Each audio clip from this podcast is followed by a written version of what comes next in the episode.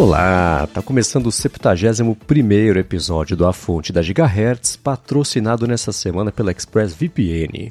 Quem tá falando aqui é o Marcos Mendes, e assim como toda semana, o Felipe Espósito também tá por aqui, beleza? Tudo certo, Marcos. E aí, como é que vai?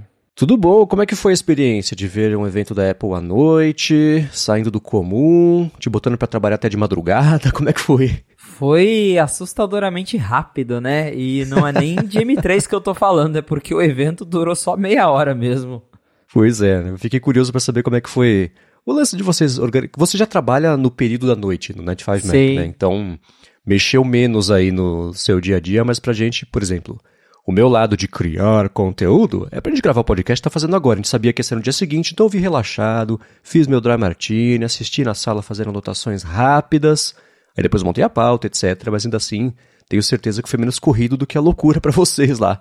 E, e pro povo que não tá acostumado a trabalhar de noite, né? Pra você imaginar, ah, tá bom, né? É, exato. É, eu já estava no meu horário de trabalho, mas tem uma galera, por exemplo, lá no Reino Unido já era meia-noite, então mais de, acho que mais de meia-noite lá, porque uhum. são quatro horas pra frente, se eu não me engano. Então o pessoal lá tava madrugando literalmente para poder assistir ao evento que dirá escrever alguma coisa depois, né? Então foi bem atípico. Eh, todo esse evento ele foi um tanto estranho porque a Apple, tirando o WWDC, ela já não costuma fazer eventos na segunda. E aí, evento uhum. na segunda noite, então, já praticamente aí no quase no último dia do mês, foi uma coisa bem bem estranha, bem não Apple. Eu um dia gostaria de saber qual foi o motivo deles terem escolhido isso, se foi realmente para aproveitar o tema de Halloween para fazer algo diferente, se eles sabiam que porque ah, só vai ter algumas coisinhas, vamos aproveitar para fazer é, algo fora do nosso padrão.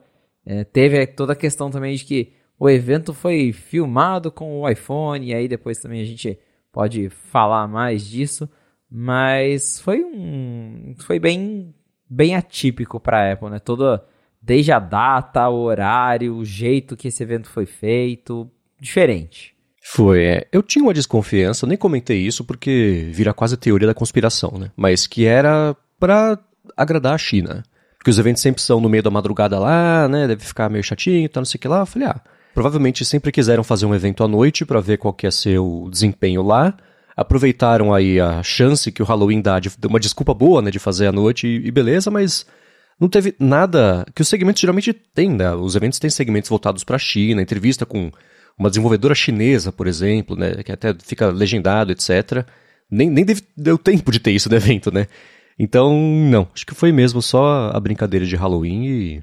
Sei lá, acho difícil que eles voltem a fazer isso, a não ser que vire uma tradição fazer um evento de Halloween para lançar coisa, né? Pode ficar divertido também, né? É, se bem que também acho que se começar a fazer todo ano, daí chega uma hora que acaba perdendo a graça, né? Mas uma é, vez ou tá. outra assim, foi, foi, foi interessante. Teve ali, né, o, o Apple Park todo cheio de fumacinha, a bandeira de pirata lá com que a, Sim, que a, que a Apple usava, easter eggs, então foi, foi, foi, uma, foi uma edição bacaninha. É, muito bem. A gente vai começar a falar do evento, mas antes, rapidinho aqui, fazer alguns follow-ups em relação às últimas semanas. A gente falou algumas vezes sobre a utilidade do iPad, como na verdade nem é um dispositivo útil para todo mundo, e o Christian Menta, ele falou, tô no terceiro iPad. O primeiro foi o iPad 2 lá atrás, quando eu tinha 15 anos, aí eu não tive utilidade vendi menos de um ano depois. Aí ele falou, insisti no erro, comprei um iPad uns anos atrás, aí não teve utilidade vendi menos de um ano depois. Aí ele falou, insisti no erro de novo, comprei um iPad mini agora e... Não é que é bom?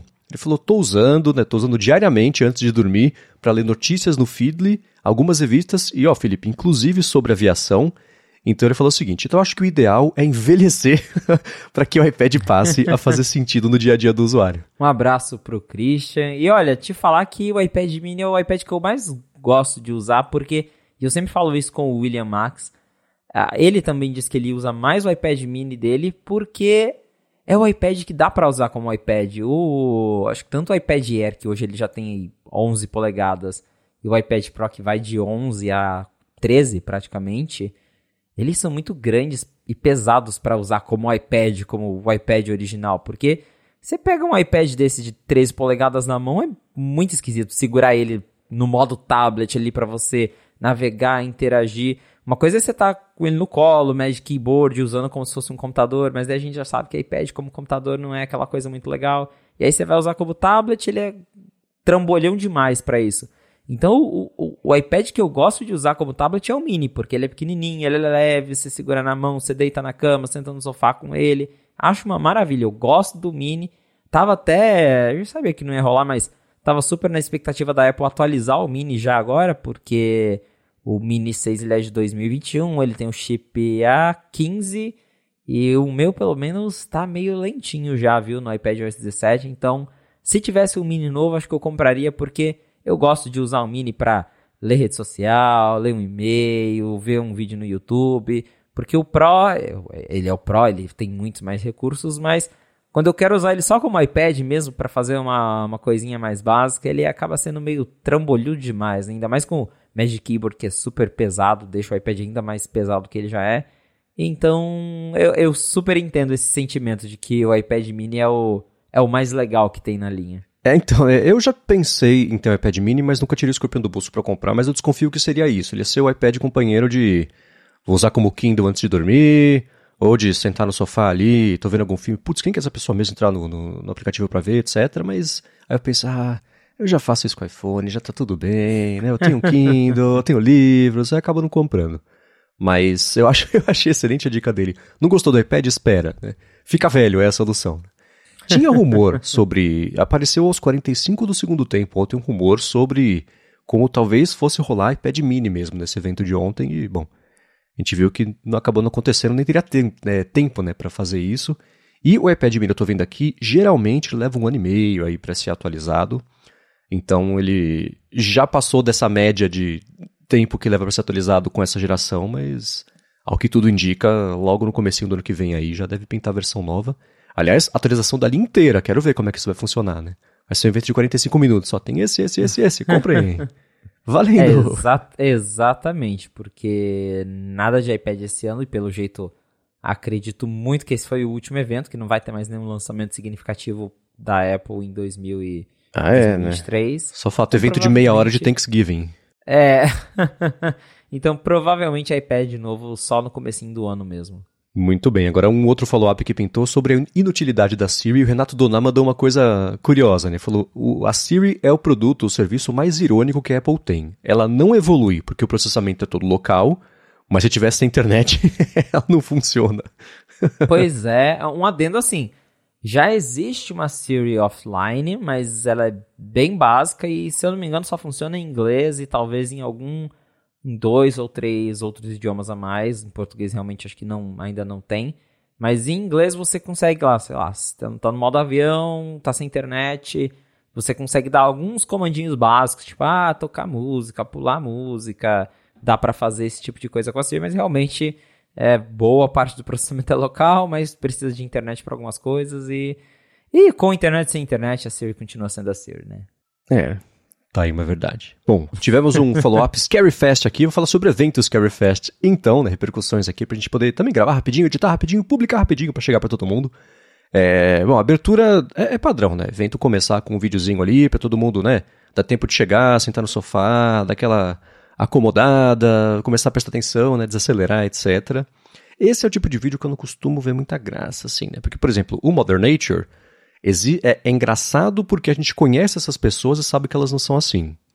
Esse vídeo de parceiros, né, teve lá o Headspace, o Girls Who Code do Harvard, que é super legal, é, Porsche também, são desconhecidos, interagindo entre si num jogral de escola, cada um no seu lugar de trabalho. Aí eu falo, tá, já entendi, vamos, vamos pro evento?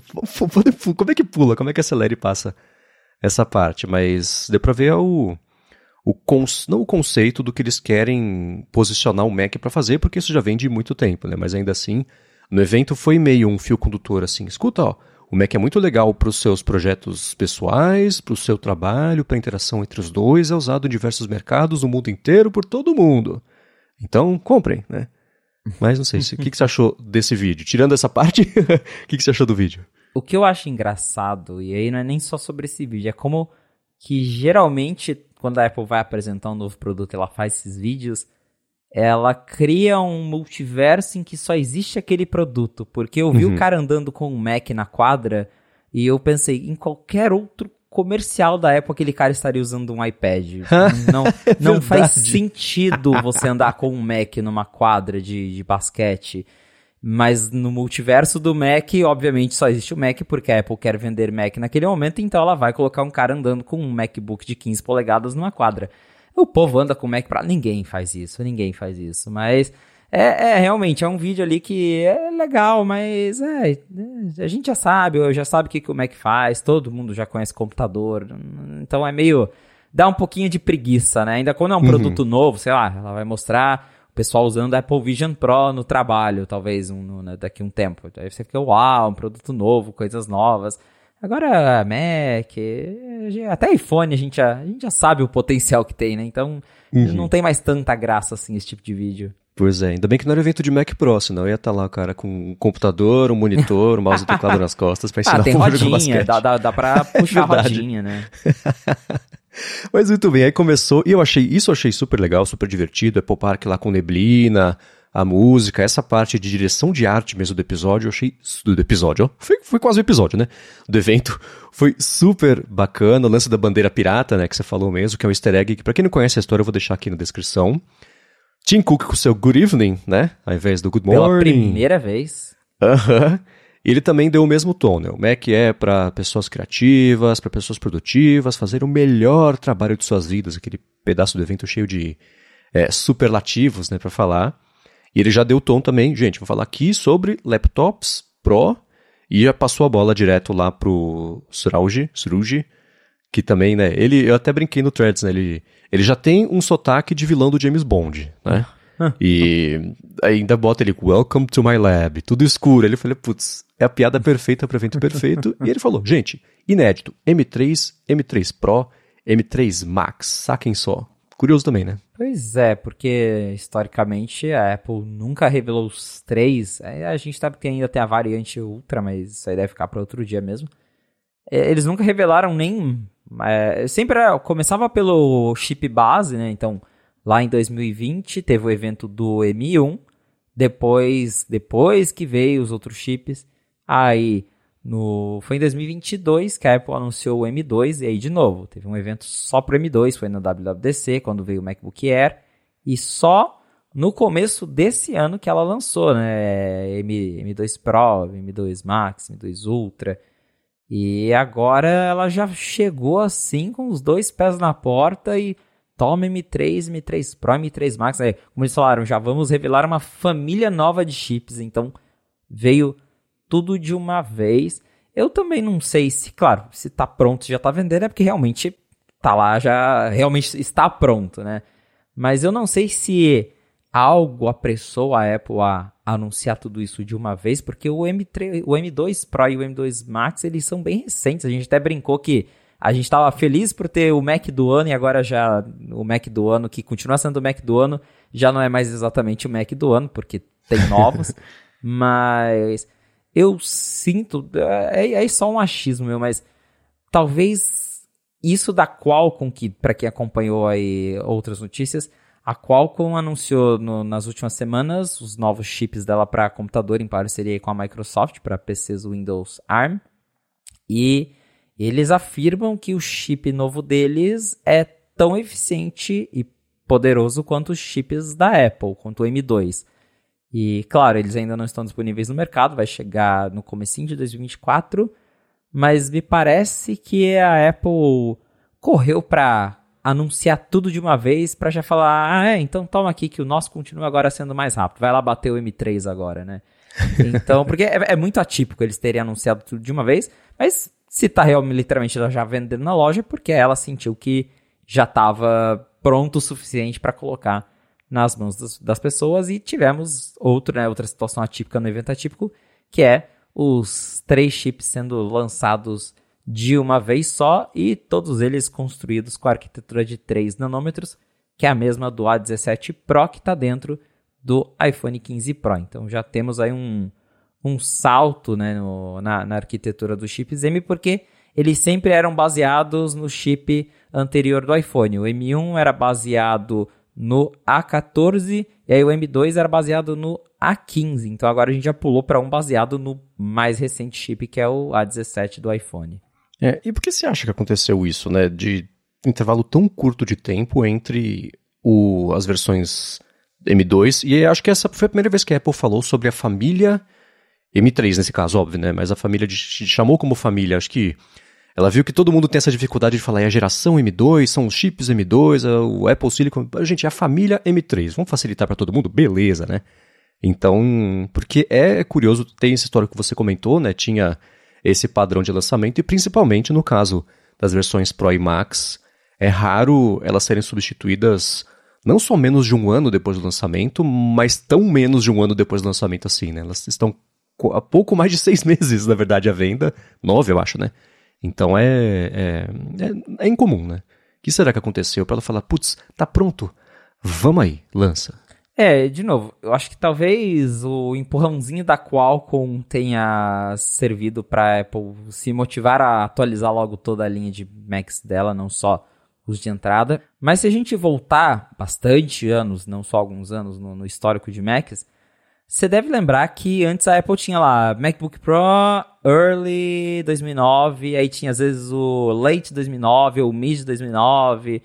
Era comum a Apple atualizar os Macs com mais frequência assim que tinha chip da Intel novo. Ah, a Intel lançou chip novo, bota no Mac, não muda nada. Bota o chip novo e manda pro, pro, pra galera. Porque, claro, que quem comprou, a, a gente mesmo comprou o M2 Pro, Max, whatever, no começo do ano, dificilmente vai se preocupar em atualizar. Mas sempre tem alguém que tem um Mac mais antigo pronto para comprar um novo, e aí, se tem atualização, que já, né, compre aí, compre o mais recente, compre o melhor que tem. Então, não, não, não vejo, né, como uma coisa ruim, pelo contrário, que legal que a Apple conseguiu, né, tá voltando com isso de, ah, tem novidade? Coloca e já coloca no mercado para para quem precisa, para quem tá afim, até porque é, apesar de o M2 Pro, Max e a variação Ultra que ainda não ganhou uma nova terem chego no comecinho desse ano, o M2 em si já é um chip mais antigo, né? De novo, um chip de 2022, do meados de 2022, então já tem bastante tempo em que a, a versão base foi anunciada. Tem é, toda essa questão que eu falei também de ele era baseado lá no, no A15 ao invés de ser do A16, então já era uma arquitetura um pouquinho mais antiga, então Pode ser que eles falaram: ah, tá, tá pronto, vamos atualizar tudo de uma vez, já deixar tudo com arquitetura nova, 3 nanômetros, já aproveita ali para a, a gente sabe que a Apple deu bastante foco ao ray tracing, que é algo que chamou bastante atenção no, no iPhone 15 Pro e o Mac mesmo ainda não tinha isso, então acho que serviu para igualar ali todos os produtos em termos de tecnologias disponíveis. Vamos ver se isso vai continuar sendo uma tendência, né? Se ela vai, por exemplo, conseguir entregar um, um M4 com talvez aí um ano de, de, diferença, ou se o M4 agora também vai demorar um pouquinho mais para chegar. Mas é bem, de novo, atípico. pois é. E, bom, inaugurou aí a geração de 3 nanômetros do processo de fabricação.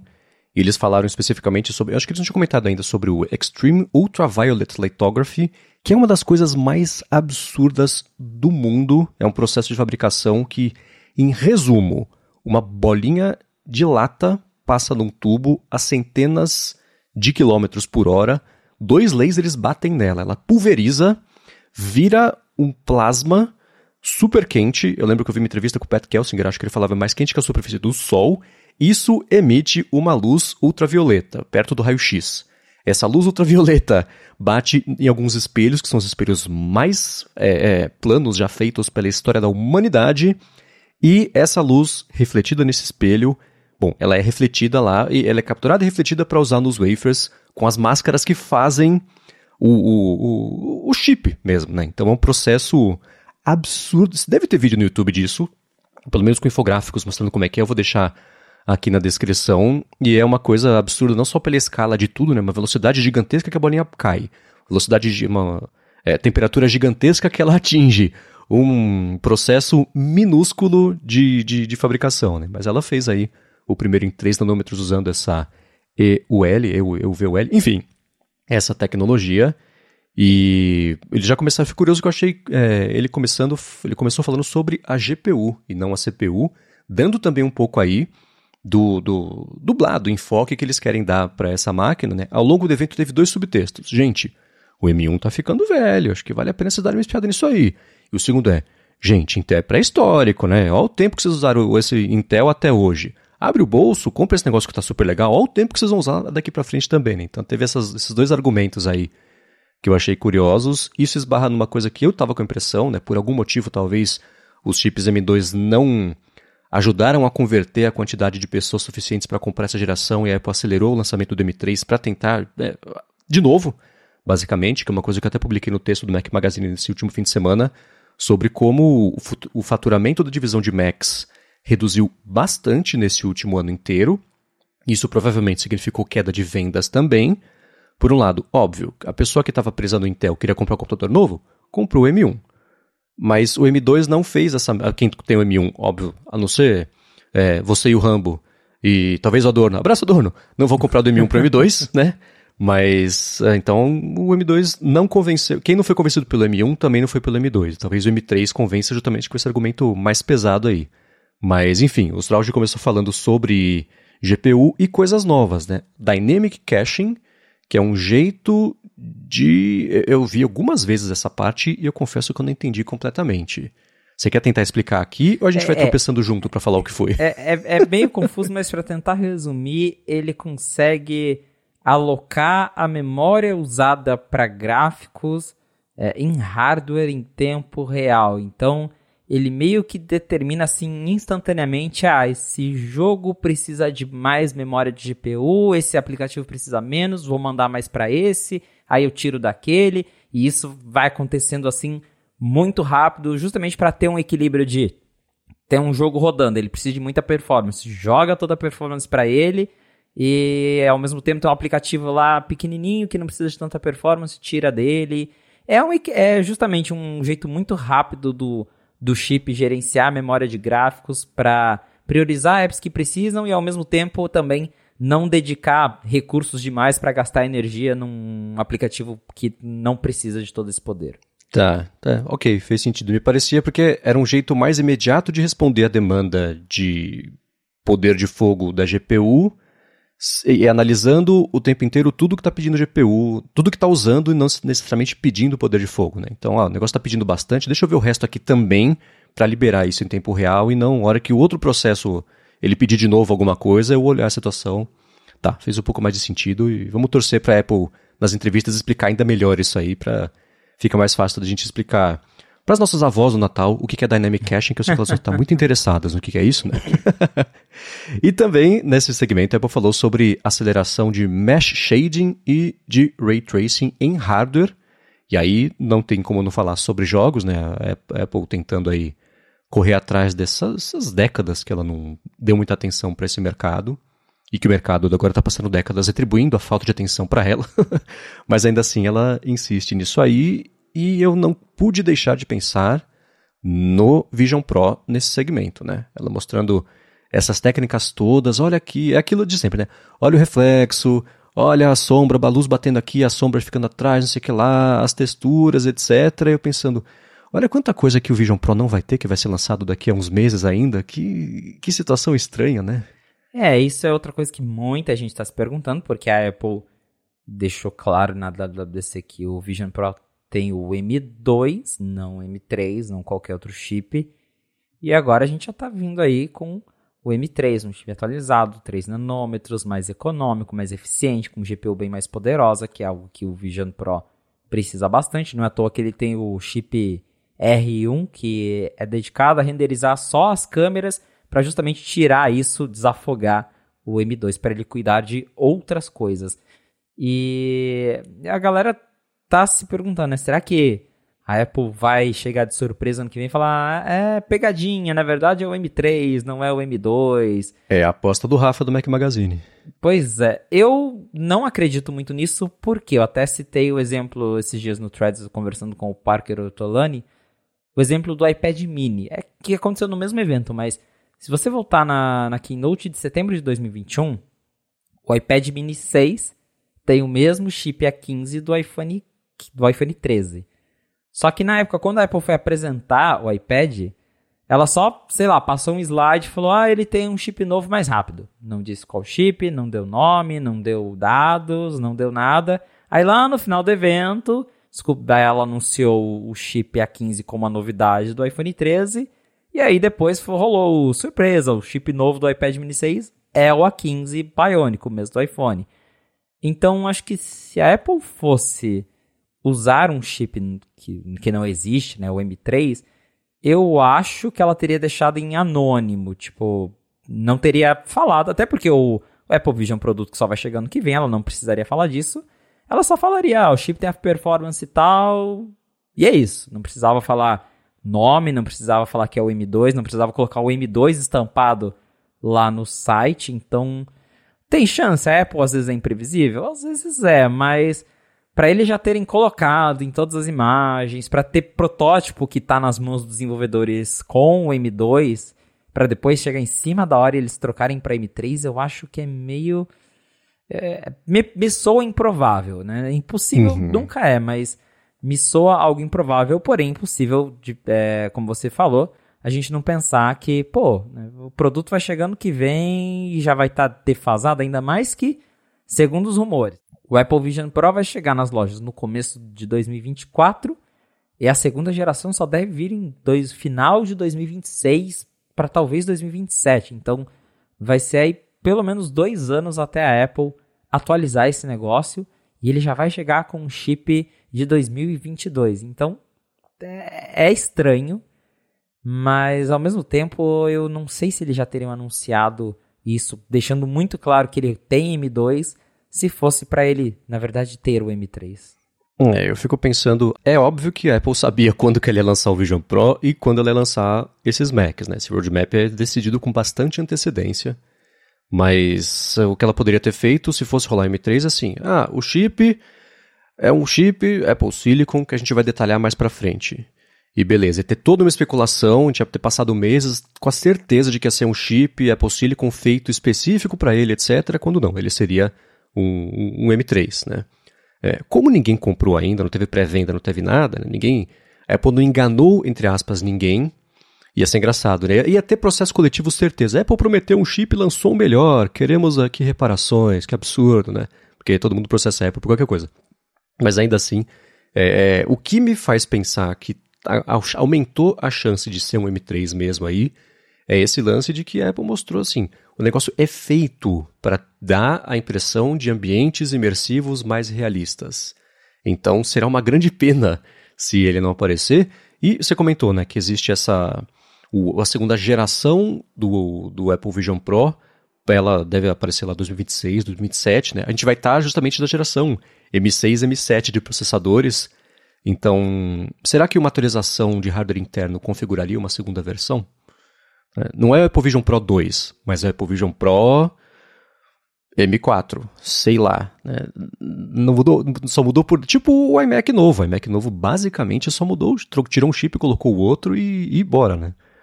Não sei. É, vai ser uma pena se ele ficar condenado aí, entre aspas. O M2 não é ruim, etc, etc, etc. Mas condenado aí a passar a próxima meia década com um chip que a partir de hoje já está, não velho, ultrapassado, mas não é o mais recente, né? É, talvez role aí, né, uma surpresa de novo. A Apple já surpreendeu a gente com coisas no passado, né? Nunca dá para esquecer quando a Apple foi apresentar o Mac Intel, que ela falou que o próprio Steve Jobs falou, ah, o macOS está vivendo uma vida dupla. Na verdade, uhum. tem uma versão compilada Intel aqui, desde a da primeira versão lá, e, e todo mundo com surpresa. Com o Apple Silicon também foi meio que a mesma coisa, né? A Apple fez lá toda a keynote mostrando o, o macOS Big Sur, e aí no final eles falaram, então, tudo que vocês viram aqui, ó, foi um Mac com Apple Silicon rodando já no chip novo, então Pode ser que no, chegue no evento ano que vem eles falem, então, é surpresa. Na verdade, ele tá vindo já com o M3, a gente decidiu colocar o M3 porque a gente é bonzinho, enfim, um discurso para justificar. Então, impossível não é, mas eu ainda acho estranho eles terem justamente feito a divulgação do M2 ao invés de ter falado, ah, tem um chip novo Apple Silicon. Em breve, novidades. Vamos ver o que, que o futuro nos, nos reserva quanto a isso, porque realmente ah, acho que o grande destaque do M3 fica para GPU, né? Nem performance de CPU, porque eles mostraram lá o, os ganhos de CPU e comparado assim com o M2 é acho que 15%.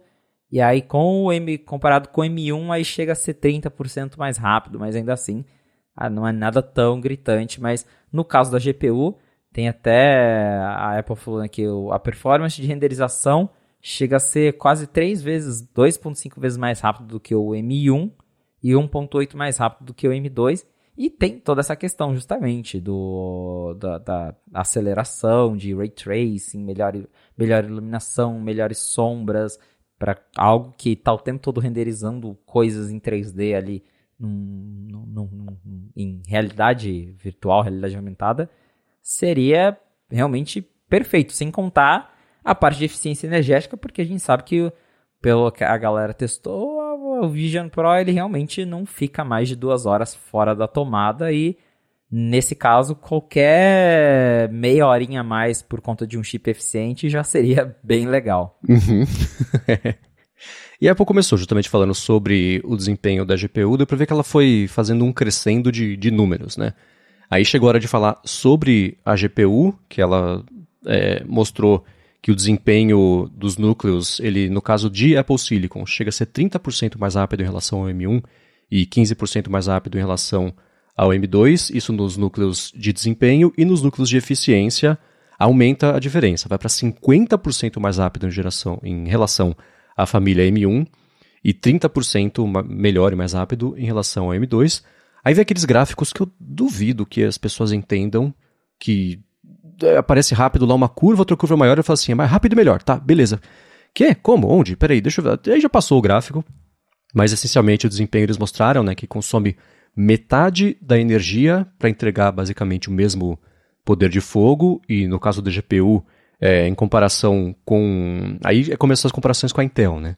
Uh, ela consome um quinto da energia, 20% de energia, para chegar no, no, nesse, nessa mesma entrega de desempenho.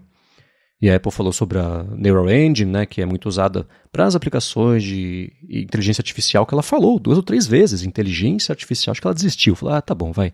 Fala sobre machine learning, ninguém liga. Inteligência artificial, todo mundo presta atenção. Então a gente quer vender pois computador, é. vamos falar o que as pessoas estão usando e, e bora, né? Engole esse orgulho e vamos vender. então, e aí deu para ver uma coisa que eu achei interessante foi é, as formas como ela apresentou cada geração, né? Ela falou: Ó, oh, gente, o MacBook Pro de 14 polegadas com M3 tá aqui, aplicação de filtros e desempenho de efeitos. É 60% mais rápido que o M1, 40% mais rápido que o M2. Então ele é perfeito se você é um estudante, se você cria conteúdo, então você pode usar o SketchUp, usar o Surgical AR, que é um, um programa super interessante lá de análise de imagens em alta resolução, em 3D e tudo mais. Gameplay, entraram jogos aí. Então essa ela colocou como estudante então essa ela colocou como para estudante e para criação de conteúdo. Aí com o M3 Pro ela falou sobre Photoshop, falou sobre Xcode, né? Então não ouse desenvolver aplicativos no, no M3 normal, hein? E aí chegou na hora de falar do M3 Pro, aí veio toda a parte de 3D, o Cinema 4D com Redshift, que eu confesso que eu não sei o que é, mas deve ser muito avançado, DaVinci Resolve, Premiere Pro, né? É uma coisa interessante que ela falou sobre como tem agora, para essa opção de Mac, 128 GB de memória unificada, que era uma coisa que há 18 meses estava no M1 é, Ultra do Mac Studio, Pro Tools, né? Então deu para ver os diferentes posicionamentos aí, dando exemplos práticos de programas que todo mundo usa e conhece, incluindo menções honrosas a YouTube e Netflix numa hora também, falando sobre como o streaming está mais eficiente, consome menos bateria. Então é uma rara situação em que a Apple mostra como tá mais útil usar a concorrência para que comprar as coisas dela, né? Exato. E isso dos streaming, já para contextualizar, entra na parte de é, o chip, tanto o A17, isso, de novo, o M13 é baseado no A17, a Apple falou isso na keynote do iPhone 15 Pro. Porque esses novos chips, eles conseguem decodificar AV1. O que é o AV1? É um codec novo que ele, é, ele suporta altas resoluções e ele chega a ser em torno de 30% mais eficiente do que o codec atual que a Apple usa para vídeo. E esse codec AV1 ele já virou um padrão da indústria, então a Apple citou esses players porque já é uma realidade. O AV1 já está no YouTube, já está na Netflix, já está em vários serviços de streaming.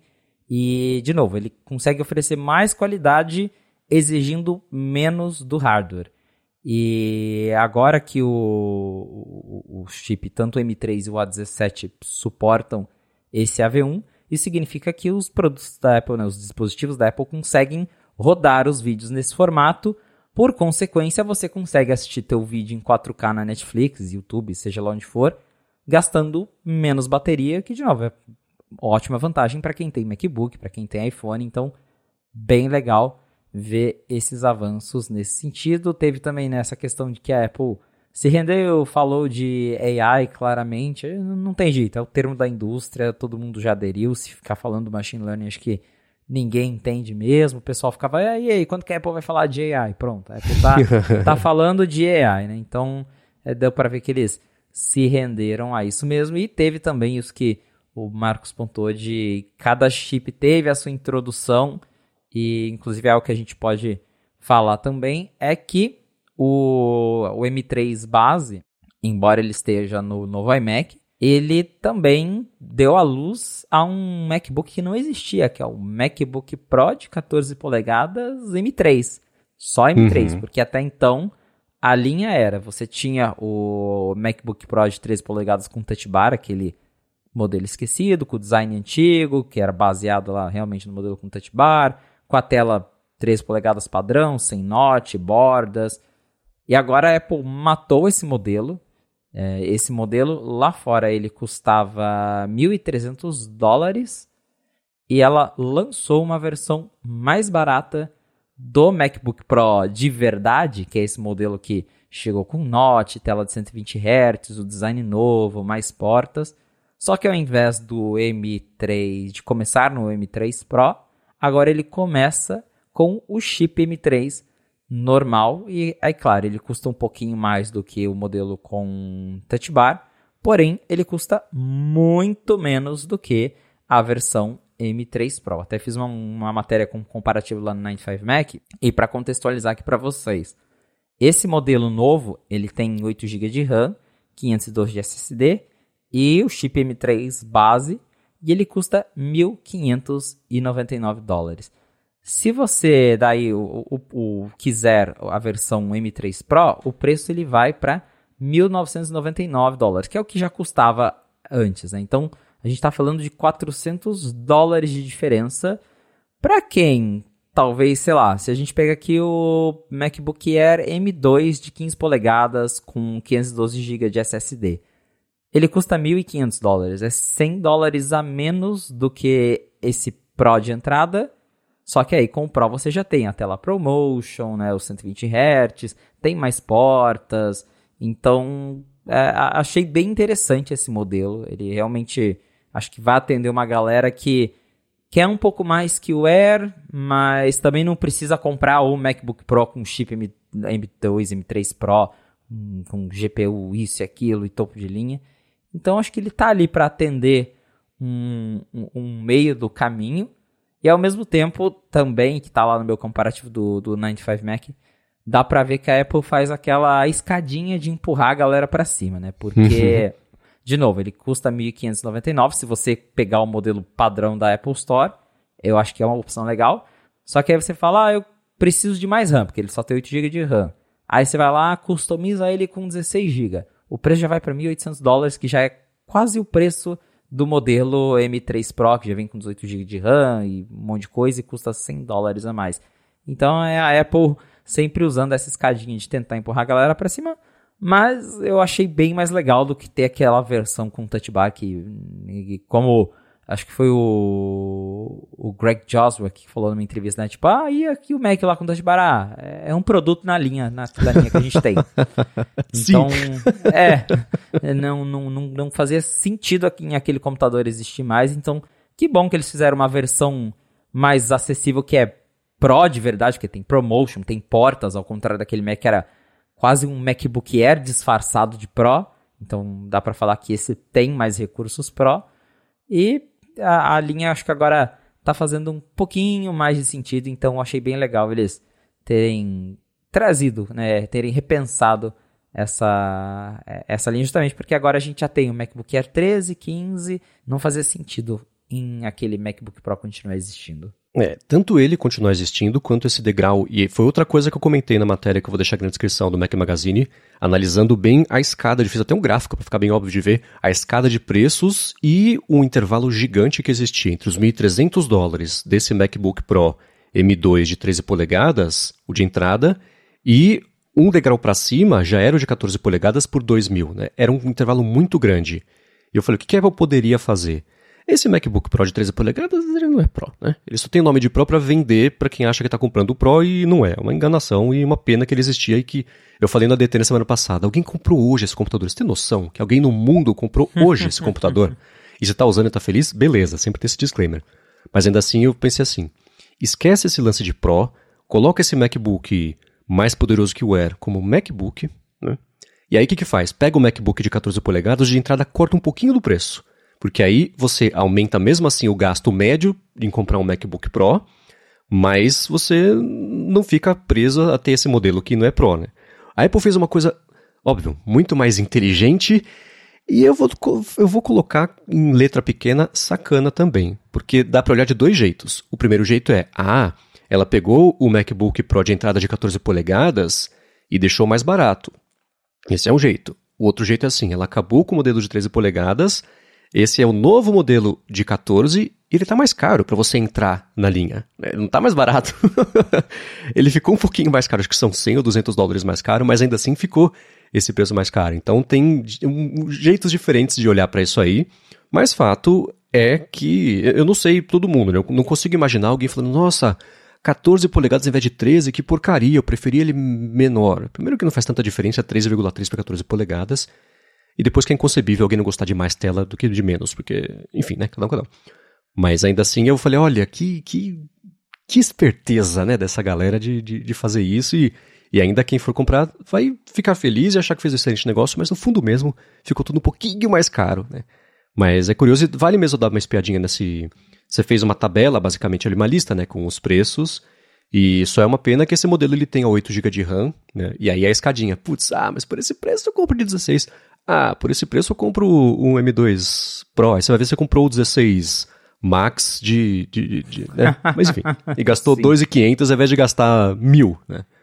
Mas ainda assim, a, a linha tá fazendo mais sentido agora. Essa escada tá um pouco mais suave a distância.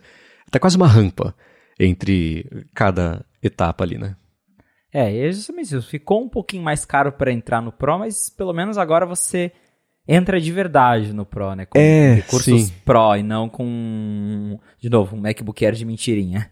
Exatamente, né? E aí a Apple falou uma outra uma coisa de desempenho, é uma coisa que ela fazia muito antes e ela voltou a fazer agora, que é assim, ó gente, ele tem o mesmo desempenho quando está na tomada e quando está na bateria, ao contrário de muitos laptops Windows, é, PC laptops. Então, antes era curioso. E aí, é, vamos invocar aqui Steve Jobs, né? Uma vez por mês dá para fazer. Na época dele, não era assim. Ele falava assim: gente, essa aqui é a concorrência. É um, ele falava o fato, é isso. Olha o nosso, como por consequência, por comparação, é muito melhor, né? Nesse caso aqui, foi assim: ao contrário de muitos, deu, empurrou para baixo os PCs para falar sobre o desempenho mas de fato é uma coisa importante, né? Você tá. Se você comprou um laptop, você teoricamente vai ter uma vida um pouco mais móvel. E se a Starbucks estiver longe da tomada, você vai ter menos desempenho para fazer isso. Então, é um excelente argumento de venda, especialmente para quem não for só mandar e-mail e, e, e, fazer tarefas. Não quero chamar de mais básicas, porque dependendo do e-mail é complicado, mas ainda assim for mexer num Photoshop, num, num Maya, sei lá.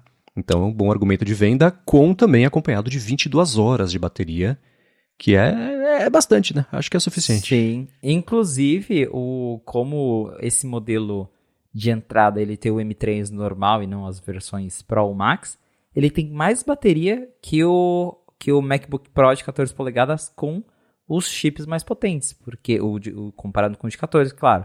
Porque a Apple falou, são até 22 horas de bateria no modelo tanto de 16 polegadas, porque ele é gigante, e uhum. no modelo com M3 base, porque ele gasta menos energia. Então, os dois têm até 22 horas de bateria, enquanto, se eu não me engano, no modelo do meio, que é o de 14 polegadas com chips mais potentes, tem ali, a Apple promete, acho que até 18 horas, 17, 18 horas. Então ele tem. E eu posso ver isso pelo meu M2 Pro, que é o de 14, e eu sei que a bateria dele não dura tanto assim.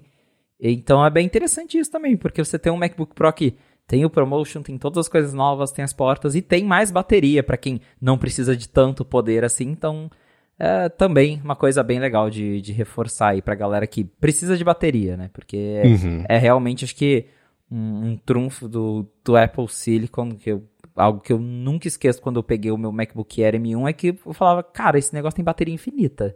Não, a, a bateria dele não vai acabar quando estiver na hora de jogar o Mac fora e comprar outro, porque é, eu ficava assim, quando eu precisava fazer algo básico, três dias sem carregar o Mac e era super feliz. Esse aqui, como ele é o Pro, ele gasta mais bateria, eu consigo ficar um dia inteiro fora, trabalho em paz, não preciso me preocupar, é, carrego no final do dia, mas ainda assim, se você pegar um. Nesses dias eu estava mexendo no meu MacBook Pro com Touch Bar Intel ainda, que eu passei para alguém da família e fui pegar esses dias para ah, mexer um negócio sei lá, eu peguei e tava em 100%. E fiquei ali, acho que com uma hora de uso já tava na metade. Eu falei, nossa, que, que tristeza que era, né? Então, a gente voltando para trás, a gente vê que acho que é, essa questão da bateria é algo que faz sentido eles estarem reforçando, principalmente, como você bem notou, é, falando pra galera, ó, oh, você aí do Intel, tá na hora de mudar, hein? Que o negócio para você aí tá, tá ruim. Realmente, quando a gente volta atrás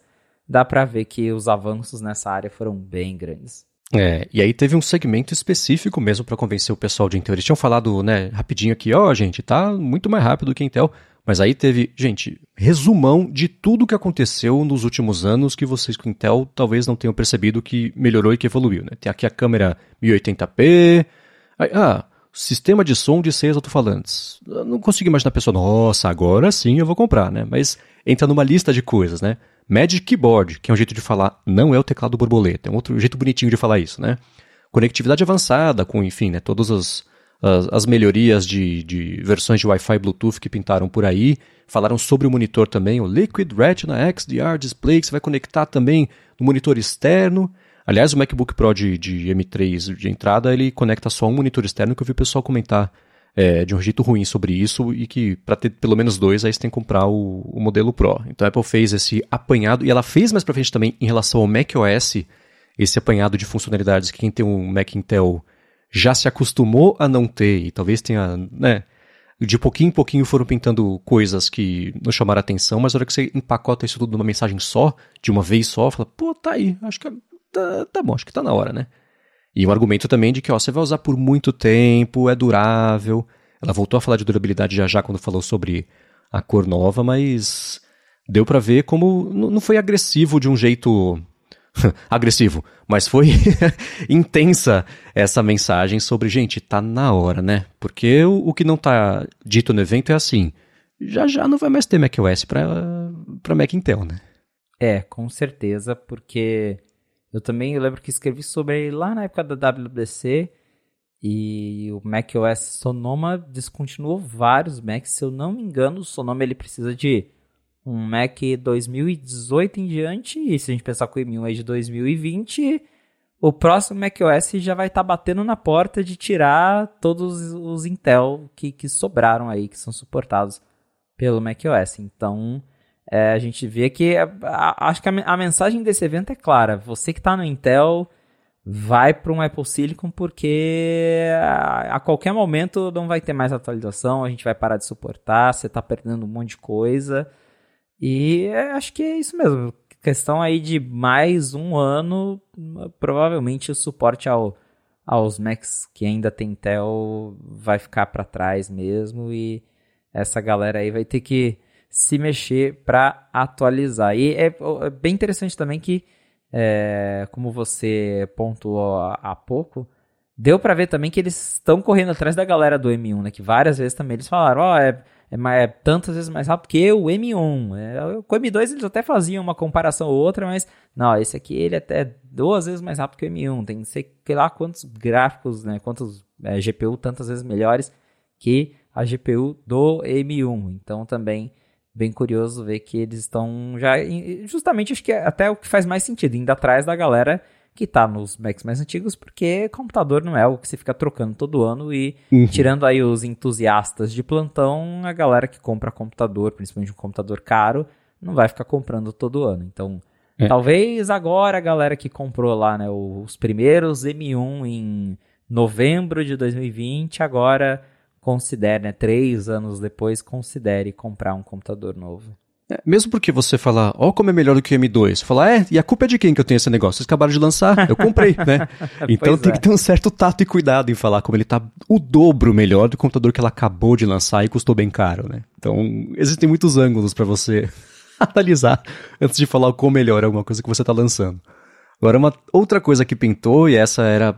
Não, eu não lembro de um vazamento específico sobre isso, rumores, é sobre a Cor Pro a opção nova de cor, o Space Black, sobre esse Mac. Mas antes da gente falar sobre isso, eu vou agradecer a ExpressVPN que está mais uma vez patrocinando a fonte e segue oferecendo um jeito de, por meio do nosso link, você aproveitar até quatro meses de graça. Né? Contratar um ano e usar por quase um ano e meio, né, a VPN. E a ExpressVPN é o seguinte, né, se você se conecta a Wi-Fi públicos, então de shopping, de aeroporto, de hotel, Geralmente não tem senha porque pode acontecer do que você está fazendo na internet ser o preço disso, os dados sobre os sites que você acessa, os streams que você acessa, aplicativos por quanto tempo está fazendo cada coisa, isso ser vendido, cedido, emprestado para instituto de pesquisa, por exemplo, na melhor das hipóteses, para a gente ver relatório depois, tempo no streaming tal, aumentou X%. É assim que eles sabem, né? Uma parte de como eles sabem é assim. Mas com o ExpressVPN, isso não acontece porque a sua conexão passa a ser criptografada. Você escolhe, se você é, quiser, por exemplo, só assistir alguma. Está no Brasil, quer acessar algo do Brasil com conexão protegida, não tem problema. Abre a ExpressVPN, se conecta ao servidor dela no Brasil e pronto, sua conexão está estável, segura, sem perda de velocidade e mais protegida. Mas se você quiser, por exemplo, acessar alguma coisa que só tem lá fora, você vai lá, acessa um dos 100 países que ela oferece de servidores, roteia a sua conexão por lá e pronto, o sistema de lá acha que você está vindo de lá. Isso é ótimo para streaming, por exemplo, porque você pode acessar o catálogo japonês da Netflix ou o catálogo croata do HBO Max, que é o que eu faço para ver algumas séries, ou então no YouTube, quem subiu o vídeo não deixou disponível na sua região. Liga na região, assiste o vídeo e beleza. Agora a parte mais legal é a seguinte: se você acessar expressvpn.com/a fonte, você vai ter primeiro um mês de graça sem colocar cartão de crédito para testar, ver como é fácil instalar e usar no seu iPhone, no iPad, na TV, no roteador. Na TV dependendo do modelo, mas deve ter para Apple TV em breve, porque agora vai ter VPN direto lá para Apple TV. No roteador da sua casa também. E aí sim, para assinar o plano anual, você vai pagar por um ano e vai receber 15 meses. São 13 meses, são 3 meses a mais de conectividade. Então, com esse mês de teste antes, são quatro meses a mais, só porque você acessou por meio do link expressvpn.com barra a fonte. Vai lá, dá mais piada, eu uso, eu confio, gosto muito da ExpressVPN, vale conhecer uma última vez, expressvpn.com barra a fonte. Muito obrigado, ExpressVPN, pelo patrocínio desse episódio aqui do podcast e pelo apoio a toda Gigahertz. Valeu, ExpressVPN! Muito bem. Quão pró é Space Black? É a pergunta que eu faço para você, Felipe. Ela é tão pró que você precisa comprar um chip Pro para ter essa cor, né? Porque aparentemente o M3 base ele não consegue renderizar as sombras do, do tom mais escuro. é, a, a Apple às vezes tem dessas, né? De limitar a cor a modelo X. Eu não consigo não pensar no iPhone Jet Black. Lembra dele, o iPhone 7 Jet Black, que para você ter Lembra, ele... eu tive. Arrancaram da minha Olha mão no Paulista. Só. Caramba, putz. que tristeza.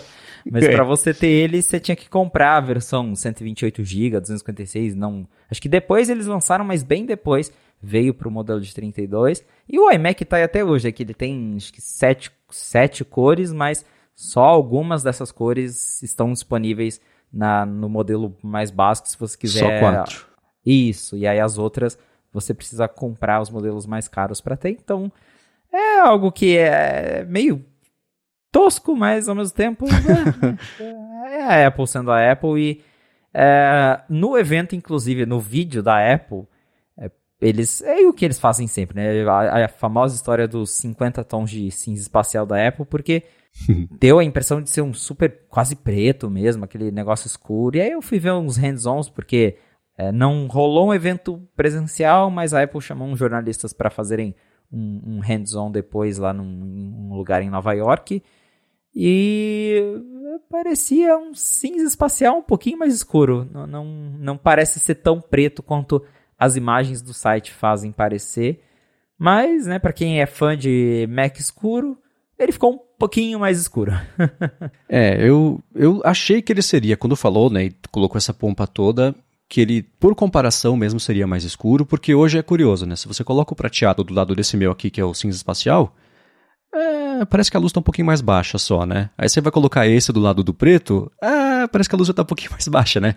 Ele tem uma tonalidade, um azulzinho de diferença entre um e outro, de, de saturação ali. E no máximo é isso. Não é exatamente um PowerBook, PowerBook, fala PowerBook, PowerBook preto, aquela coisa que, que existia antes.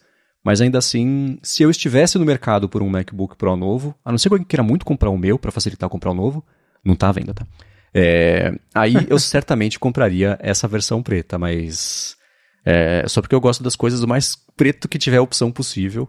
Mas a diferença não parece ser muito grande mesmo, especialmente considerando que é isso, né? Vai custar muito mais caro você comprar a versão é, Space Black, então sei lá se justifica o investimento, mas que bom que tem. Ele parece ser bonito pelo hands-on de todo mundo ali, mas foi engraçado e é para falar, né? Alumínio 100% reciclado, é, um, é uma liga de alumínio customizada 100% reciclada, então tem durabilidade. Ela bateu de novo na tecla de tem muitos anos aí de uso para quem for comprar essa opção. E uma coisa também, né, que é a preocupação de muita gente, marca de dedo. A Apple falou que é, tem um, uma, uma, um selo anodizado, uma selagem anodizada, sei lá, que reduz, não elimina, hein, reduz muito a, a marca de dedos ali nos Macs. Eu adoraria uma coisa dessa para as teclas, porque a tecla você abre o Mac, Verdade. ele está perfeito. Você olha para elas, engordura, né? Então seria bom Sim. algo assim. Mas só de não ter a marca de dedo, né? É aquele, é que nem porta-mala de carro, que tem sempre a marca de quatro dedos para quem vai abrir o porta-mala e fecha, ficou tudo empoeirado, os quatro dedos em volta. No Mac é a mesma coisa, né? Na tampa aqui na parte de cima. Mas tá aí. Uma, um jeito de reduzir as marcas de impressão digital e no, no preto aparece mais, né? É, acho que uma, o Mac que precisava disso é o MacBook Air azul. Eu não lembro agora qual que é o nome certo da cor.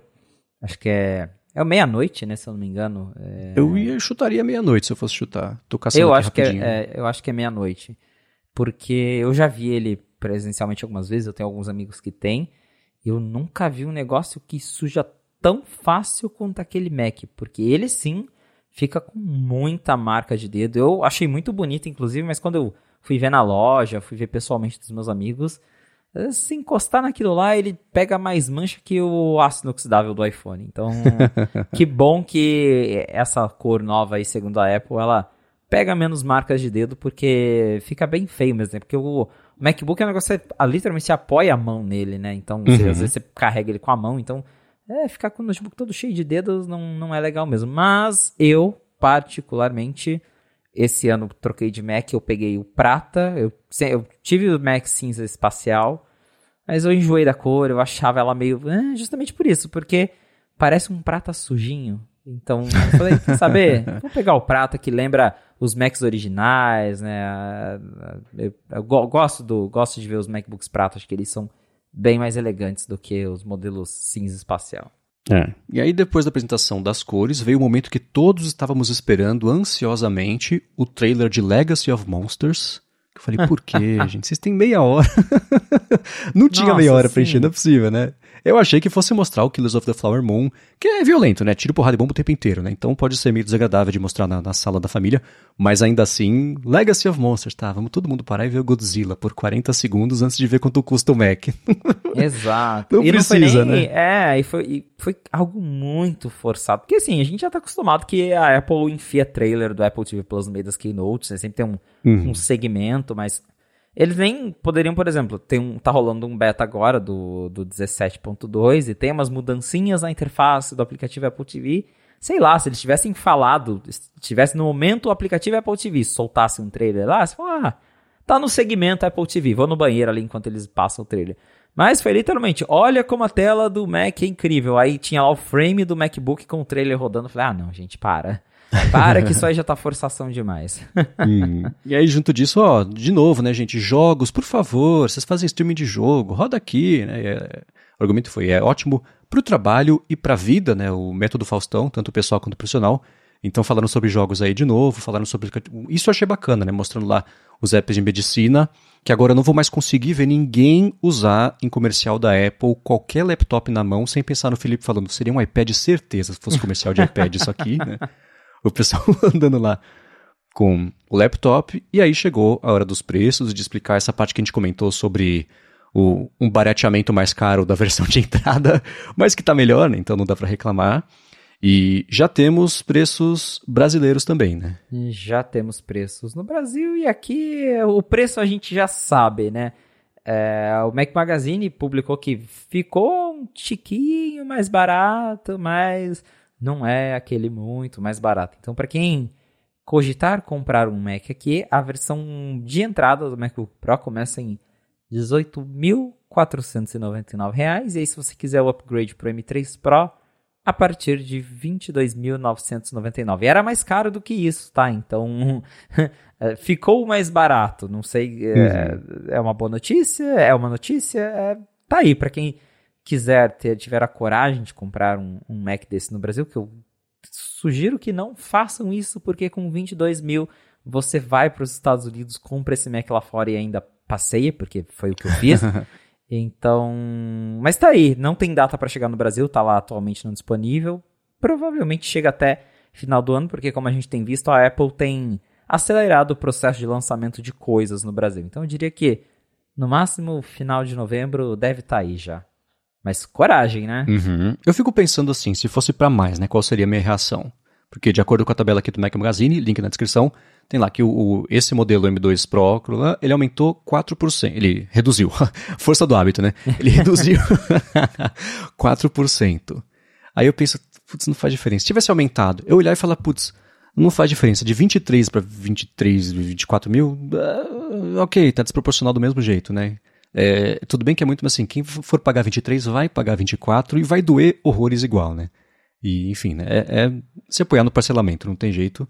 Mas ainda assim, ok, que bom que está 4% mais barato. Na versão seguinte, 10% mais barato. Se você considerar que são mais 10% de desconto se você fizer o pagamento à vista, aí faz uma boa diferença, mas ainda assim são o quê? 25 paus, né? Então. Pesado. é, é bem. Bem complicado. Inclusive, eu estava vendo uma uma tabela que estava mostrando os, os preços do, do, dos Macs ao redor do mundo, que sempre sai essas coisas, né? Ai, qual que é o qual que é o, o, lugar que tem o Mac mais barato, o Mac mais caro. E dentre os países em que os Macs são vendidos oficialmente, o Brasil tem o Mac mais caro do mundo. claro que tem uns países em que a Apple não tem uma atuação direta, e aí os preços podem variar ainda mais, porém, do, do, de novo, dos países em que existe uma Apple Store oficial, é, em que a Apple atua ali com, com preços de tabela dela, o Brasil tem o Mac mais caro do mundo. E não sei se esse é um título que a gente deveria se orgulhar, né? é, é, a gente geralmente alterna com a Turquia, né? A Turquia deve estar em segundo é, nessa isso. lista. É, então, tá vendo? Nem tinha visto a lista, mas é, é, sempre assim, né? É, é uma pena, mas não chega a surpreender, né? E nos surpreendeu também iMacs novos, né? Eles foram bem o que o, o, o, rumor, eu acho que a expectativa é indicada. Gente, abriram, tiraram o chip M1, botaram M3, fecharam de novo, comprem, né? E que bom, eu não vejo um problema nisso, né? Não dá pra eu, eu acho esses iMacs muito feios ainda. Eles não são para mim. Eu lembro quando saiu, eles pareciam um modelo 3D genérico com Pantone aplicado ali. Sim. Não é para mim. Eu sei que tem gente que acha muito bonito. Que bacana. Não, não, não é. Não aprendi a gostar ainda. Acho que é o jeito mais gentil que eu posso dizer. É, daria para trocar o design, mas ele foi bem aceito. Então, é, trocar. Ele tem a, o Wi-Fi 6, é? Agora? Wi-Fi 6, Bluetooth é 5, Bluetooth 5.3. E 3, eu ia falar 5.1. Então essa parte de conectividade melhorou, bacana.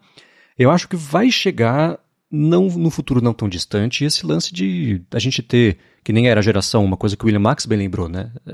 tinha, era comum você ter a cada seis, oito meses uma atualização de Mac, era o Early 2023, Mid 2023, Late 2023 e beleza, né? Um chip um pouquinho mais rápido, continua tudo igual, um press release mesmo fazendo lançamento e vambora, né? Dá pra ver isso chegar justamente porque tivemos um intervalo tão curto entre o M2 e o M3.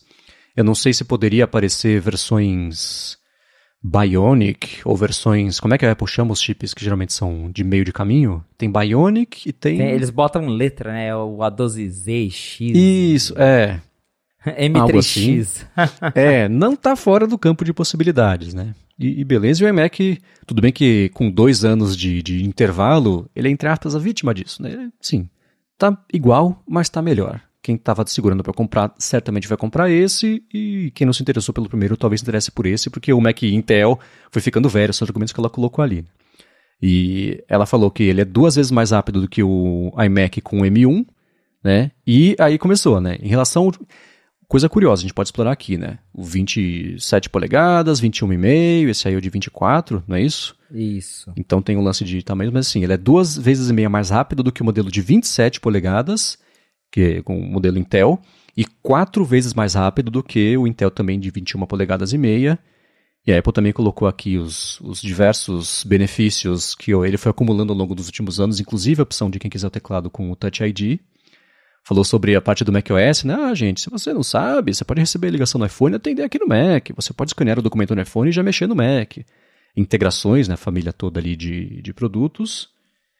Mas não veio USB-C nos periféricos, né? Então, por onde você Eu falei, eu fiz a lista completa aqui pra gente poder repercutir aos pouquinhos, mas por onde você quer começar a repercutir esse iMac novo? É, o iMac, de novo, não foi uma surpresa. Eu talvez esperava que eles iam mudar as cores, lançar um modelo preto, acho que seria bem legal. Porque uma coisa que não me convence nesse iMac são essas bordas brancas. Acho que se ele tivesse uma versão preta, eu acharia super bonito. Eu, eu, eu engoliria ali a o queixo dele sem nada na frente se fosse tudo preto, mas é, essas bordas brancas eu já vi pessoalmente, não, não, me, não me desce. E aí eles não trocam, foi literalmente isso, colocaram um chip novo e ok, né, pra aquela hora que quer o iMac, que eu acho que hoje em dia deve ser uma coisa meio nichada, porque todo mundo que eu conheço tem MacBook. Uhum. Eu, eu, eu acho que eu nunca vi pessoalmente alguém que tem esse iMac. Aparentemente uma sósia da Paula Carrossela usando no, no na pia da cozinha, né? Aquela foto Nossa, que não faz sentido. Sim, eu nunca entendi também essa pira da Apple em colocar a gente usando iMac na cozinha. Não, as pessoas não usam iMac na cozinha. Né? De Só novo, o Jota, o Jota falou que ele usa. O Jota falou que usa, mas situações em que no, no, no, multiverso não Mac a Apple teria alguém usando um iPad, não um Mac. Mas, né, como era o evento de Mac, ela tem que colocar Mac, ela e se eu botar um Mac na cozinha, né? Então, nossa, deve ficar tudo engordurado, sujo, um horror. Não façam isso. Farinha no tipo, teclado, não. É, não, usa, usa o iPad. Pega lá o iPad, põe o iPad que é mais adequado para isso. Mas eu gostaria de ter visto novas cores. Eu, eu não sou o público desse iMac, porque, enfim, eu gosto de telas maiores que 24 polegadas, eu tenho um monitor de 27, é, mas modelo preto gostaria que tivesse, não teve. Isso dos acessórios eu achei bem estranho e bem decepcionante, porque, primeiro, Mark Gurman tava jurando de pé junto que ia ter Magic Mouse USB-C, teclado USB-C e não teve nada disso. Continua vindo com cabo Lightning e o, próprio, o iPhone já ganhou USB-C, né? Que era o produto que tava ali a Apple segurando e, pô, por que que não atualizou agora, né? Mas é uma pena. E não teve iMac Pro, porque tinha uma galera falando também que ah, vai ter o iMac Pro, uma versão maior ou melhor. E, e inclusive, acho que o discurso da Apple me, me deixa claro que eles não pretendem lançar um iMac maior, porque eles bateram nessa tecla várias vezes de que o iMac de 24 polegadas é o substituto ideal tanto para quem tinha o de 21 quanto de 27 polegadas, porque eles falam que é um, é um meio termo entre os dois. Na prática, eu que já estou acostumado com tela grande já vi o iMac pessoalmente, eu acho que quem gosta de tela grande não consegue ir para uma tela menor. Então, eu adoraria ver um iMac maior, talvez assim eu cogitaria ter um, mas não teve isso. E até lá no site da Apple, porque antes você abria a, página do iMac, ele se chamava iMac 24, iMac 24 inches. e agora ele chama só iMac. Então acho que ah, talvez em algum momento eles até pensaram em trazer o iMac Pro de volta, mas está ficando cada vez mais claro que o iMac é isso aí. Quem quiser algo diferente, compra um Studio Display, liga em qualquer outro Mac, porque é, o iMac virou um, é, um desktop divertido para quem quer ter um desktop ainda, mas é, tirando isso, a gente sabe que o foco profissional da Apple tá no, no Mac Studio, na galera que compra MacBook Pro e liga no monitor. E acho que dificilmente a gente vai ver um iMac grande. Então é isso. Foi uma atualização para quem gosta do iMac, que de novo, acho que é muito nichado. E é, é ao mesmo tempo em que eu tava esperando um pouquinho mais, é isso. Acho que o iMac talvez não tenha mais o apelo que ele tinha há alguns anos e por isso ele não recebe tanta atenção assim como ele já recebeu no passado. Eu fico imaginando um futuro não tão distante com o iMac Pro, com os chips Pro, Max, talvez até Ultra, já pensou? E preto, né? Com a opção também o, um Space Black para né, manter essa consistência do Pro, ser isso, etc. Mas foi curioso mesmo esse argumento de, ó, oh, o menor ou o maior, o médio tá muito bom para vocês, vocês vão gostar. Comprem que tá bacana. Então, eu acho que a gente está num período ainda de transição. Né? Porque o, o iMac, ele é histórico. O iMac e o Mac Pro disputam para ver quem tropeça mais ao longo da própria evolução. Né? Teve o iMac Pro que foi um jeito de tapar o buraco, enquanto o Mac Pro não era atualizado por conta de Intel e não sei o que lá, nananã, e o lixeirinha que esquentava, eles não conseguiram resolver. Então esses dois, olha o tempo que leva para você corrigir um tropeço desse tamanho, né? Tipo manobrar um navio transatlântico, vai demorar, né? Então acho que a gente ainda tá nisso, mas está chegando na parte final disso aí, né? Na terceira geração de processadores está conseguindo resolver esse nó. Então eu imagino que não é possível que esse seja o único, a visão de um único modelo desktop que a Apple tem nesse esquema de tudo em um. Né? Acho que o maior, a não ser que, não sei, seja isso, o plano é maligno, é vender mais monitores externos, não, não, acho que não. Né? Mas eu, eu consigo imaginar um iMac Pro lá na frente com um tamanho maior, chips mais poderosos e uma opção preta, porque olhando para o resto da linha que acabou de ser anunciado, faz sentido essa, essa visão um pouco mais macro aí das coisas todas. Mas Mac Pro é na hora de falar sobre computadores Pro.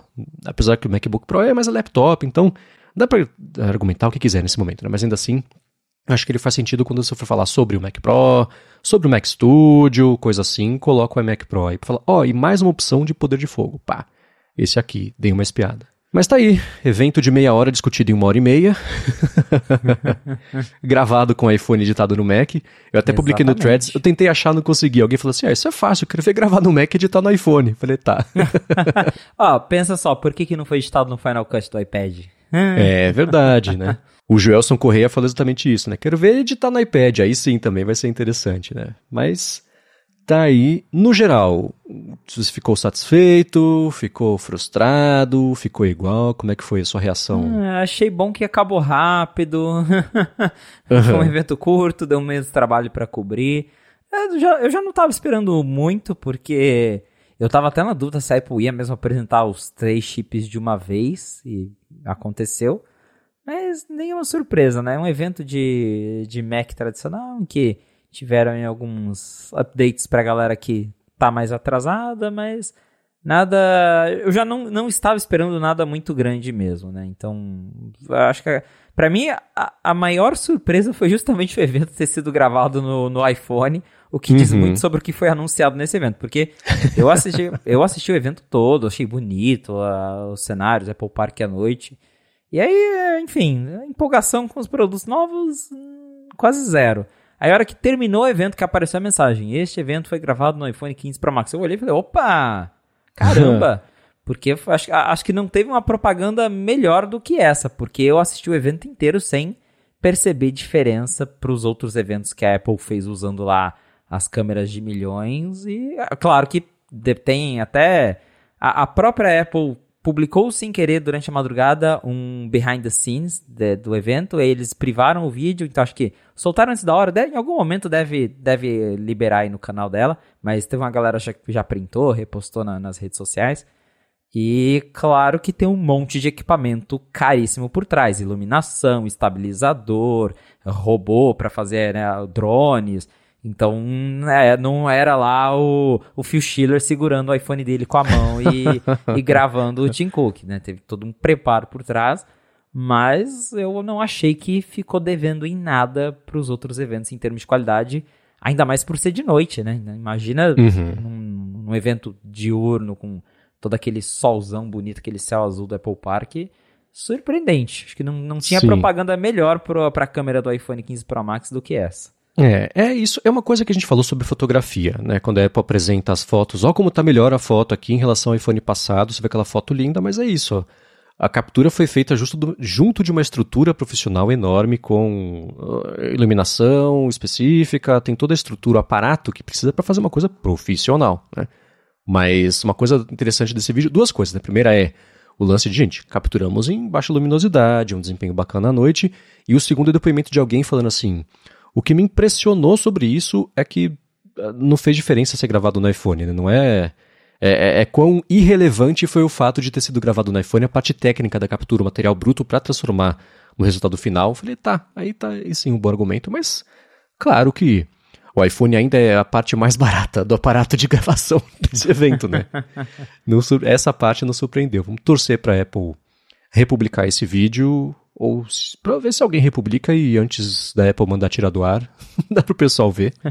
Porque para quem gosta de produção dessas coisas, é interessante. É, foi, e foi a primeira vez que a gente viu como se grava uma keynote da Apple, né? Porque sim, sim. nunca, desde que eles começaram a fazer esses eventos virtuais, a gente nunca tinha visto como é gravado. E agora a gente viu não só como é gravado, mas como é gravado com o iPhone. Então foi bem legal. Espero que esse vídeo volte ao ar aí.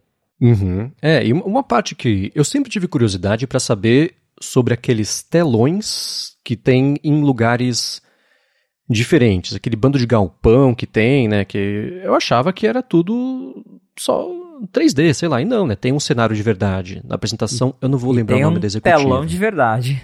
Exato, tem o telão de verdade, tem lá a executiva num cenário que é bem menor do que o que a gente vê no resultado final, mas ainda assim tá lá, existe a estrutura física por trás disso. Eu falei, poxa, bacana, interessante ver isso aí. Vamos torcer pra Apple. Imagina a Apple republicar. colocando esse telão num caminhão e levando, sei lá, lá na, no Pier de São Francisco para fazer aquelas cenas da. que louco, né? Pois é. é. Tem que ser um caminhão Pro.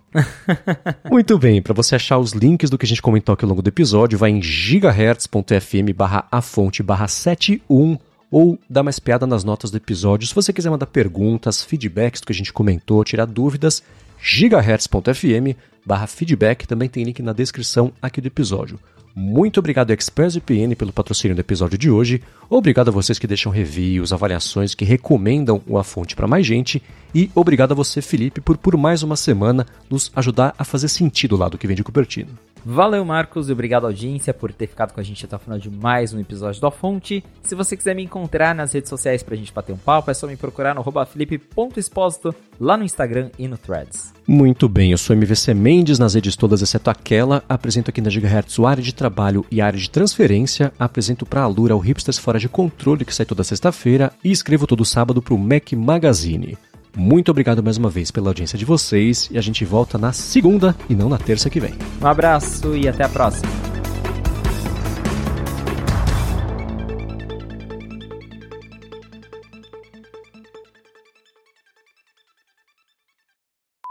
Então, pode gravar aqui já? Pode, pode, pode. Opa, pera aí que minha energia voltou. voltou. Acabou de acender tudo aqui. Aí sim, escutei um apito e falei, tomara. Que é, é, então, que se voltou mesmo, aí eu volto pro meu Wi-Fi e é um negócio mais confiável. Ufa.